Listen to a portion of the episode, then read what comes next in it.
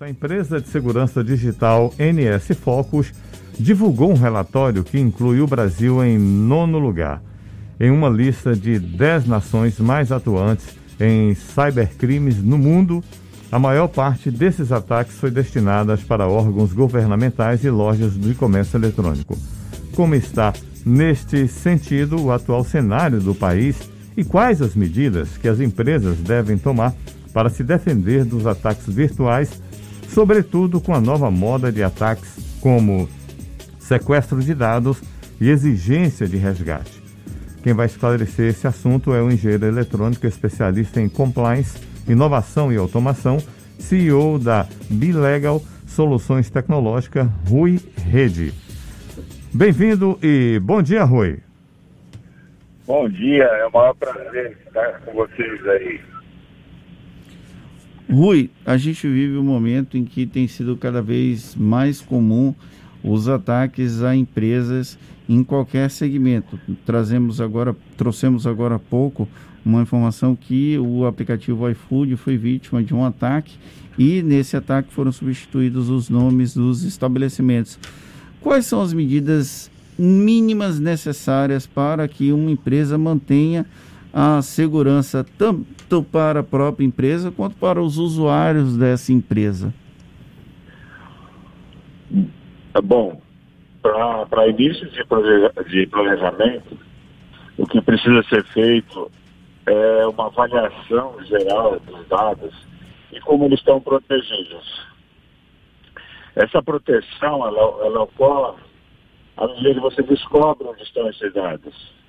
É, quando eu digo descobre, é que existem ferramentas, uma chamada Discovery, inclusive, que pode ajudar nessa descoberta. Então você faz uma varredura nos sistemas e consegue encontrar onde estão os dados pessoais e começar a, a identificar gaps, ou seja, lugares que você precisa mexer para poder, poder proteger esses dados. É necessário a contratação de uma empresa especializada ou a presença de um profissional especializado em segurança da informação de alguma forma vai evitar esses ataques? É, a, presença é sempre importante para poder coordenar os esforços. A contratação da empresa, ela não é indispensável, mas ela é recomendável. O que acontece é que as ferramentas que as empresas têm, por exemplo, de descoberta de dados, de controle de fluxo, de adequação à LGPD, a Lei Geral de Proteção de Dados, eles normalmente estão mais atualizados do que os profissionais da casa.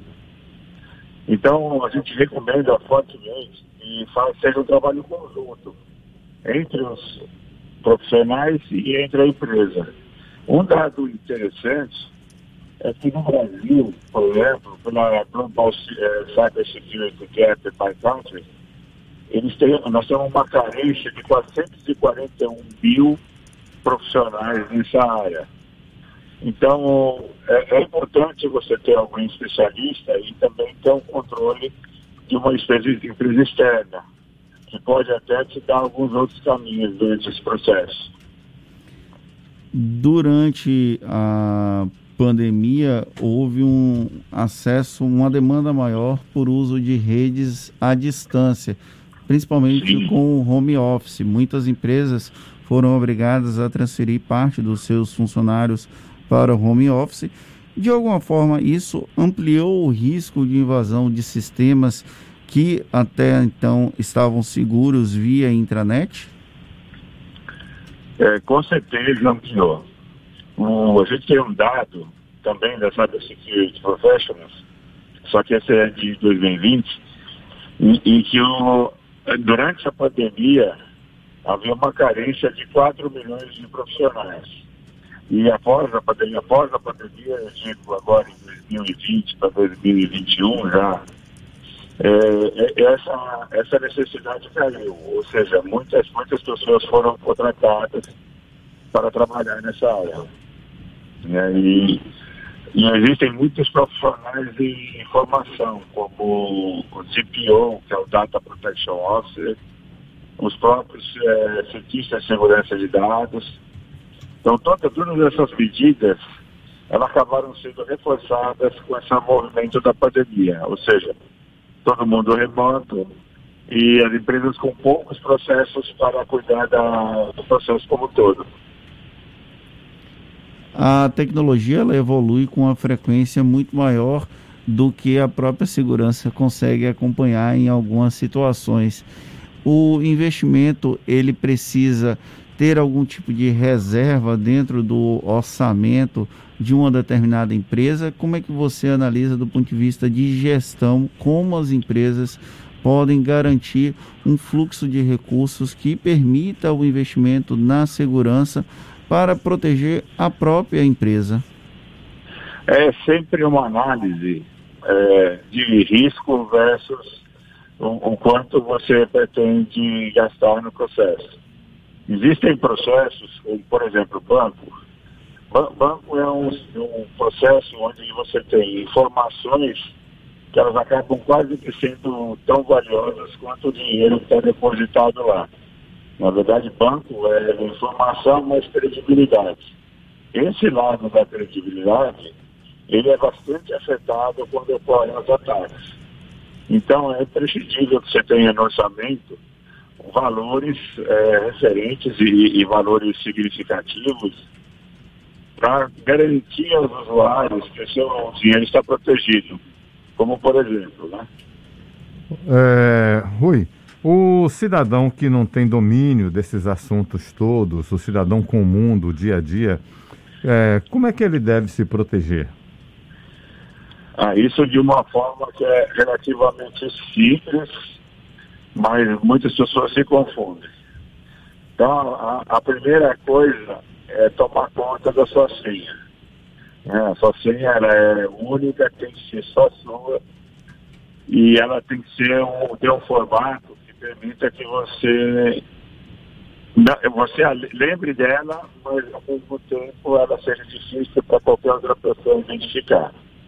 O segundo ponto é você ter esses processos, como saíram agora no processos de, de novos produtos, assim, do, do, por exemplo, no, próprio Google, é, na Amazon, no, na Apple, que você tem aquela autenticação de dois fatores. E mais do que isso, é evitar clicar em qualquer link que você não pediu. Então, por exemplo, aparece um link dizendo para você atualizar seus dados no banco. Isso não acontece. O banco normalmente entra em contrato de diversas formas e você precisa estar logado para poder fazer isso. Você precisa estar conectado ao banco. Então é, é muita atenção nesses links, mesmo que eles sejam atrativos. É, se eu puder fazer uma comparação, é como se você fosse é, utilizar isso de forma manual. Quer dizer, só você sabe o seu número. Se você, se você tem dúvida, tem uma forma de recuperar esse número e não entregar, não conversar com estranhos. Aquela recomendação que tem de troca de senhas, é, geralmente em torno de três a quatro meses, cinco meses, tal, é, ela é recomendável da sua parte?